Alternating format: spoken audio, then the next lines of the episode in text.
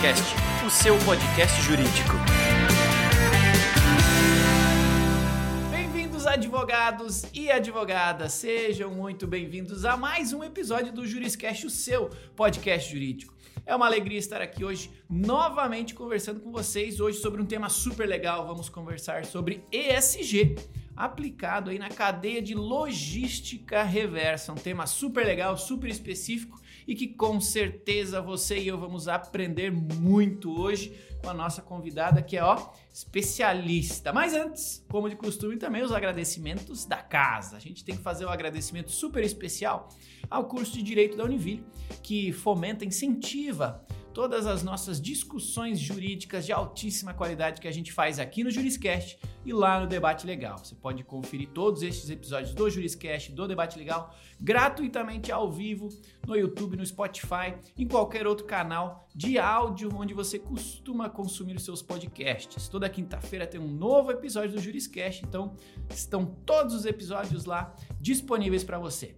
Muito obrigado ao curso de Direito da Univille que incentiva essas conversas. O curso de Direito da Univille tem mais de 25 anos de história, tem o curso, tem o selo OAB Recomenda. E se você quiser conhecer um pouquinho desse nosso apoiador, é só acessar univille.br barra direito.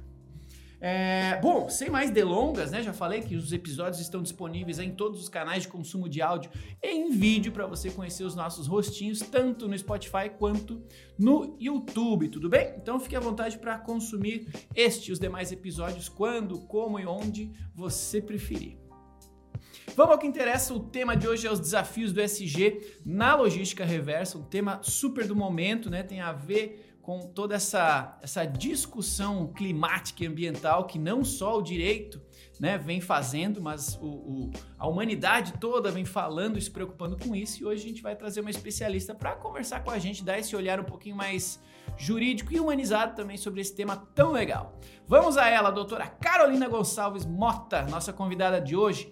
Ela é advogada ambiental na Martinelli Advogados Associados, graduada em Direito pela Faculdade de Direito de Franca, em São Paulo, especialista em Gestão Ambiental pela Universidade Federal de São Carlos, mestre em Saúde e Meio Ambiente na Univille de Joinville, membra da Rede de Advogados de Direito Climático da América Latina, co-coordenadora do Hub SC da ONG The Climate Reality Project Brasil, embaixadora do Joinville Lixo Zero e co-organizadora da nona semana Lixo Zero de Joinville, associada à União Brasileira de Advogados Ambientais, membro da Comissão de Meio Ambiente e Urbanístico da OAB Joinville. Seja muito bem-vinda ao Juriscast, doutora Carol.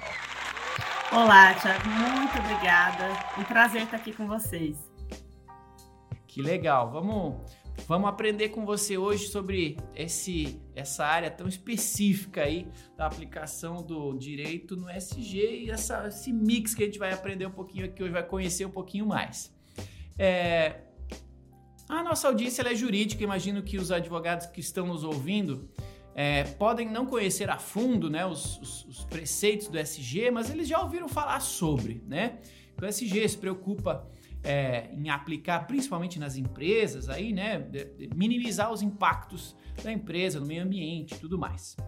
Mas acho que a gente pode começar dando um pouquinho de contexto para a nossa audiência antes da gente falar sobre SG, a gente vai falar sobre SG na logística reversa. Talvez a logística reversa os advogados não conheçam tão aprofundadamente, não tenham um conhecimento é, específico sobre esse tema. Então eu gostaria de com começar essa nossa conversa dando um pouquinho de contexto sobre a parte da logística reversa, por que, que a gente tem que falar sobre isso hoje e aí sim onde que ela se conecta no SG e dali para frente a gente segue a nossa conversa. Por que, que a gente tem que explicar aqui para que a nossa conversa seja rica sobre logística reversa para os advogados que nos ouvem?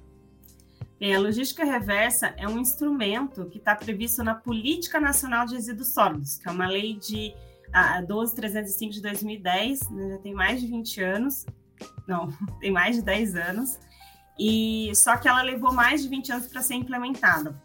Apesar de todo esse tempo, né, dessa discussão em relação a resíduos sólidos, só agora que a logística reversa está tendo cada vez mais espaço, não só no âmbito federal, como também estadual e municipal. A legislação federal, ela ela define como logística reversa um monte de ações, procedimentos que estão relacionados à tratativa dos resíduos pós-consumo, tanto para voltar para o ciclo de vida né, da produção, da própria empresa ou de outros ciclos empresariais, ou então também para dar a destinação correta. Então, a gente já está acostumado, por exemplo, a fazer a logística reversa, por exemplo, de lâmpadas. Né? A gente vai no supermercado e deixa a lâmpada. Isso faz parte de um programa de logística reversa relacionado a lâmpadas, pilhas, baterias. Né? Só que ela tem ampliado cada vez mais para outros tipos de materiais pós-consumo. Papelão, plástico, alumínio, roupas, né? E tantos outros. Então, é um instrumento muito importante para a gente fazer a tratativa de resíduos, para aumentar o ciclo de vida desses, desses produtos, né, dessa, desses, dessas substâncias, e também garantir que não seja destinado de uma forma incorreta no meio ambiente. Isso conecta com, com ESG, que é um pilar muito importante, que é a relação dos resíduos sólidos, que é a relação pós-consumo.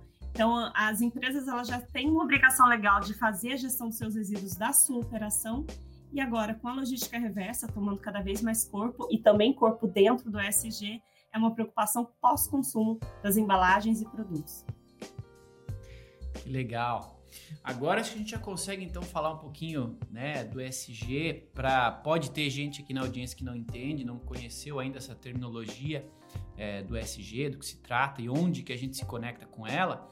E eu tenho uma dúvida bastante específica assim, pô, a gente está falando de é, aplicação do SG né, na logística reversa, a relação e o desafio de fazer logística reversa, é, levando em consideração as melhores práticas para o meio ambiente, né, para a empresa e considerando legislação também que está envolvida nisso aí tudo.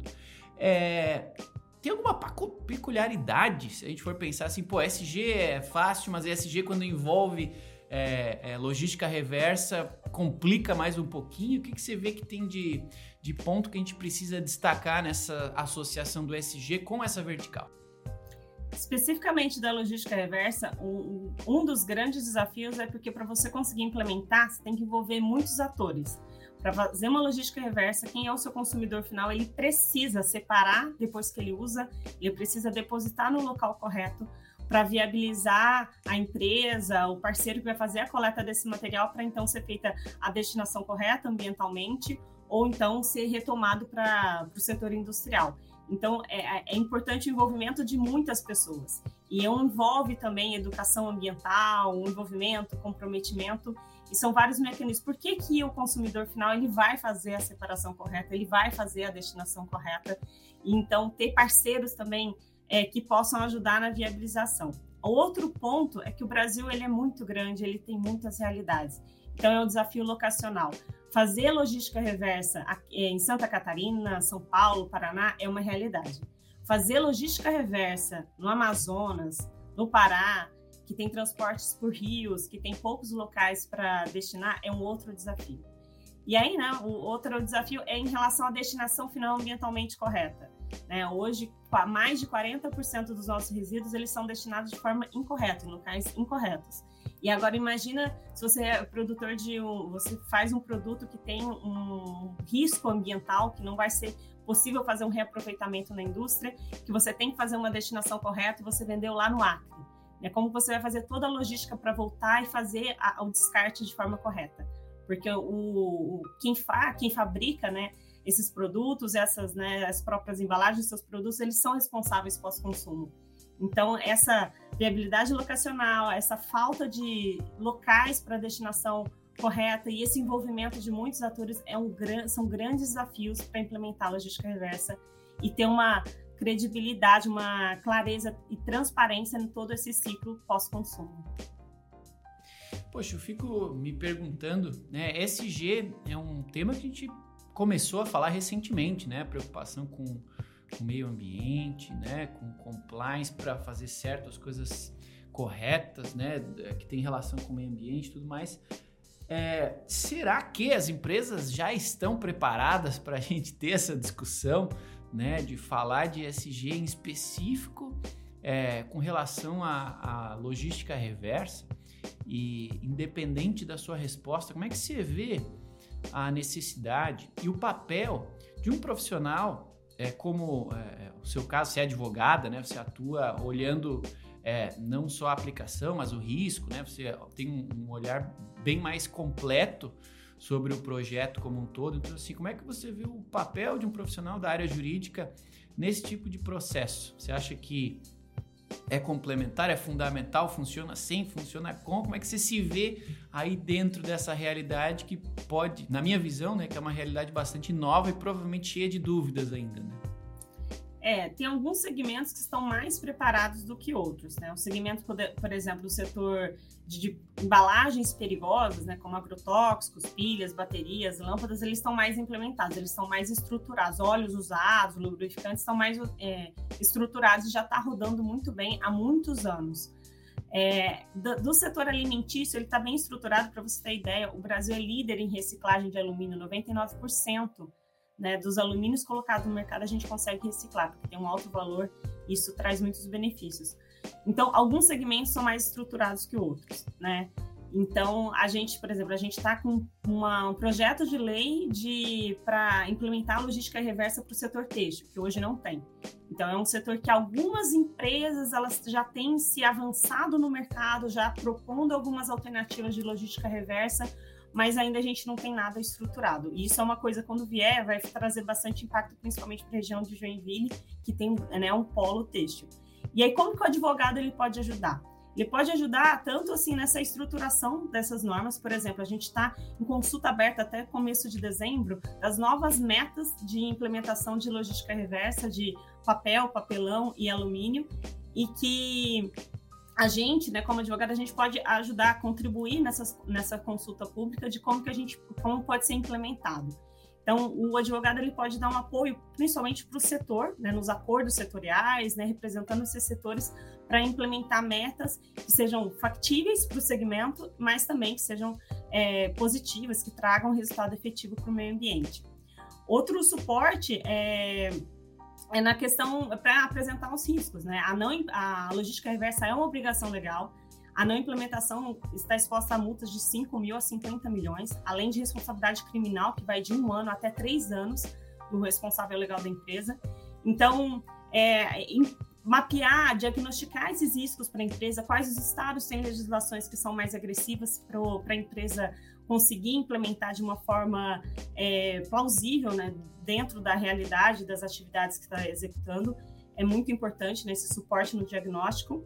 E depois também a, a própria implementação, o cumprimento das leis, porque não é só a lei federal, os estados e municípios têm obrigações, tá? a depender da, da localidade. Então, ajudar nessa regularização e ter instrumentos para demonstrar essa transparência para quando for exigido para algum parceiro, é, bancos, para ter essa, esse papel também do compliance. Que, gente, que, assim, como é um tema novo, a gente tem, assim, eu tenho atuado muito também na capacitação de gestores, capacitação de diretoria com essa temática, né, elevar um pouquinho a maturidade e ajudar nessa implementação interna, estruturar programas internos, políticas internas relacionadas à logística reversa. Então, esse é o papel que eu vejo do advogado hoje com esse tema. Que legal. Antes de, de entrar aqui nessa conversa, eu estava lendo uma notícia que dizia que os Estados Unidos em 2014 reciclavam 10% do seu plástico apenas. E hoje, em 2022, eles reciclam 5% do seu plástico, né? Porque existem sete tipos de plástico, só dois deles são é, fáceis de reciclar em massa e tal. Uma, uma matéria explicando esse panorama do plástico no mundo é, que de fato é um problema, a gente conhece e vê ele, né? A cada chuva, a cada, a cada enchente, a gente vê, vê literalmente o problema do plástico. E aí me leva a, a próxima pergunta. Você falou sobre legislação municipal, legislação estadual, que pode ter, é, dependendo da área da planta, né? Onde esteja a fábrica, onde esteja a empresa, onde esteja a sua atuação física, pode ter algum tipo de impacto diferenciado que precisa ser entendido para ser tratado, né? E por conta do início da conversa, eu queria é, é, perguntar se tem algum tipo de diferenciação dessa logística reversa é, com coisas, né, produtos, embalagens, coisas recicláveis. Assim, muda algo ou não muda? É, a reciclagem é parte é, da, da responsabilidade é, ou não, é apenas receber, tratar e dar o devido fim? Tem alguma obrigação legal atrelada a isso? E se tem, né, se você puder explicar, dar algum exemplo, não, é tudo meio parecido e é assim que funciona. É, as, os estados e municípios, cada estado e município tem uma. Não são todos os estados, não são todos os municípios que têm legislação sobre logística reversa. Por exemplo, Santa Catarina não tem ainda, Joinville não tem ainda, mas o nosso vizinho Paraná tem. Né? Então, e lá no Paraná, como também em São Paulo, além de ter é, a obrigatoriedade de ter a logística reversa para determinadas atividades, ele incluiu isso dentro da licença ambiental. Então, como condicionante, como validade para ter uma licença ambiental vigente, tem que apresentar a implementação do programa de logística reversa e o cumprimento das metas. Né? É, não é possível ser feita a logística reversa 100% de tudo que se coloca no mercado. Então, por isso que tem um acompanhamento de metas graduais. Hoje, hoje estamos trabalhando com 22% do que se coloca né, de papel, papelão, embalagens em geral, né, para poder fazer a logística reversa, para voltar para o mercado ou para o próprio setor da, da própria empresa ou então para o segmento. Então, é, o que varia seria mais ou menos isso, e também cada estado ele tem um sistema de fiscalização diferenciado. Por exemplo, o Mato Grosso do Sul ele tem uma fiscalização conjunta com o Ministério Público, também a Secretaria da Fazenda, que ele faz um, um pente fino de todas as empresas que colocam produto e aí implementa não só para dentro do licenciamento ambiental, como também para as empresas que simplesmente comercializaram produtos dentro do estado. E já já tem um processo administrativo para apurar eventual responsabilização até criminal das empresas que colocam produtos em, com embalagens dentro do estado e não faz a logística reversa. Então, é, varia um pouco, mas em questão de meta, eles seguem né, basicamente a meta de 22% do total das embalagens. Mas o que diferencia é isso: fiscalização, é, se inclui no licenciamento ambiental ou não. Seria mais ou menos isso.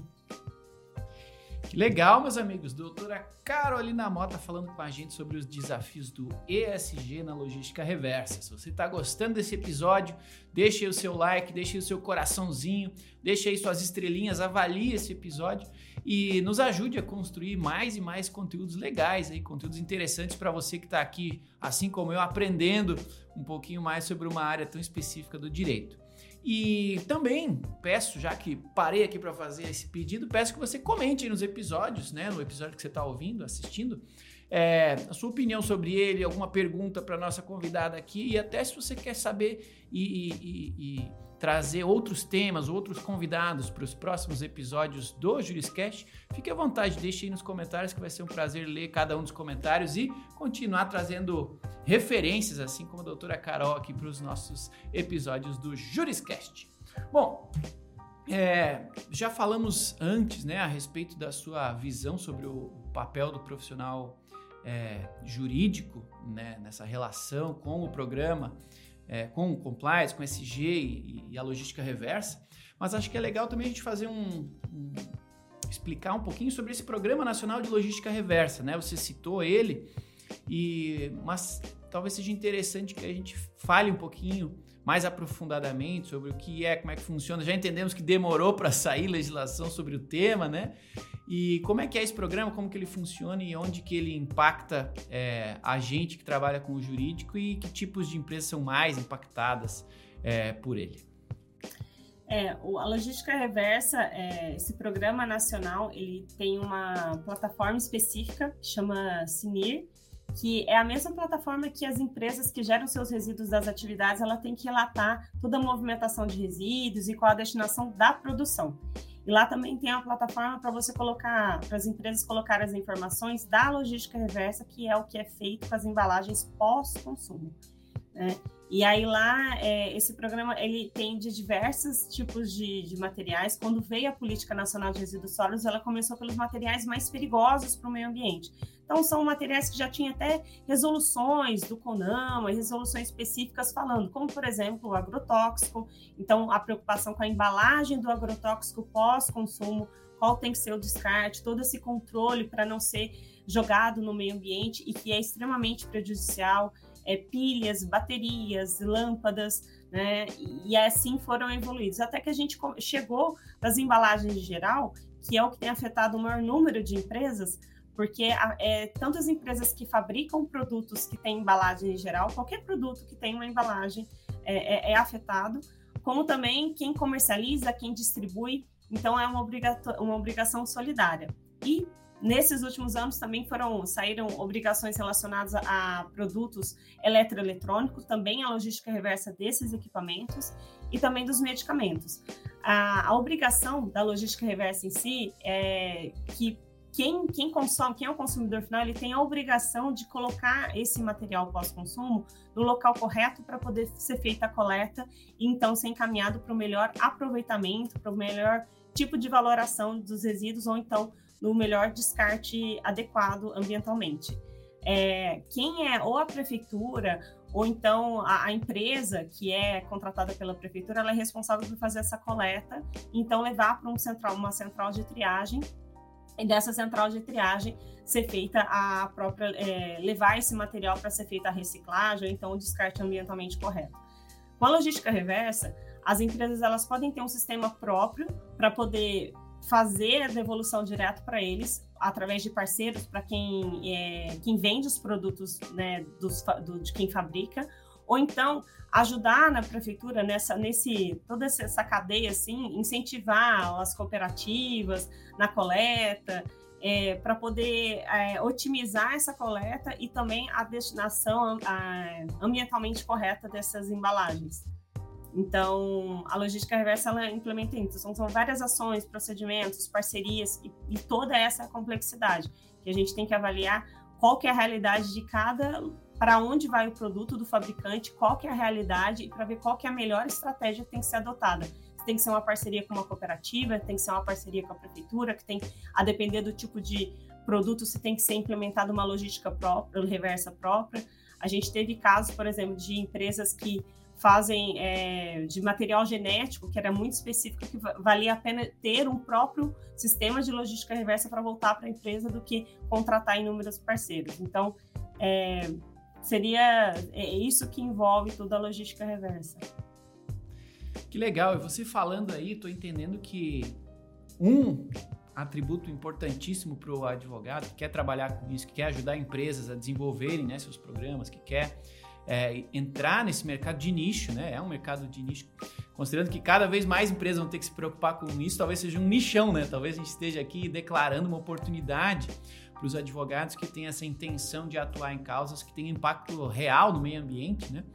É, e eu entendi pela sua fala que, poxa, um dos diferenciais para quem quer entrar nessa área ou quer atuar ainda melhor, ganhar mais dinheiro com isso, é entender do negócio do cliente para poder prestar uma boa assessoria, né? Você precisa entender do ciclo de consumo desse produto que essa empresa oferece, precisa entender do mercado onde ela está inserida, precisa entender da distribuição e etc, etc. É, que dicas você daria para outros advogados que estão nos ouvindo, advogadas também, que estão pensando assim: poxa, que legal, aqui eu posso fazer direito, ainda posso ajudar o meio ambiente, posso ganhar mais dinheiro. É, o que, que você entende que é imprescindível para que um advogado entenda ou faça e para que ele consiga ganhar dinheiro atuando com SG e com logística reversa, como a gente está falando agora? É, que é a logística reversa, trabalhar com resíduos sólidos, eu, é fascinante. Eu estou há anos aqui, há mais de 10 anos trabalhando com isso e sou apaixonada.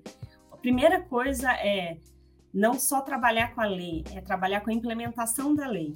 Então, é, é entender exatamente como ela funciona e como ela funciona para o próprio cliente. Como você disse, entendendo o próprio negócio que atua, aonde chega, né, fazer um diagnóstico para onde ele está vendendo, quais os tipos de produtos, tirar o salto, pôr o tênisinho, circular na, na, na operação do cliente, entender com quem está ali na logística para onde vai, e aí se debruçar com a legislação de todos os locais onde a empresa ela atua, para entender quais são as peculiaridades e, e, da empresa e quais são os prazos de cada estado, né, para para poder fazer a implementação e fazer um, ajudar o cliente para fazer um plano de metas de implementação, porque né, às vezes a empresa nunca ouviu falar sobre logística reversa, vai ter que de repente implementar. Então a gente tem que fazer um plano estratégico pensando o que, que teria mais risco para fazer a implementação.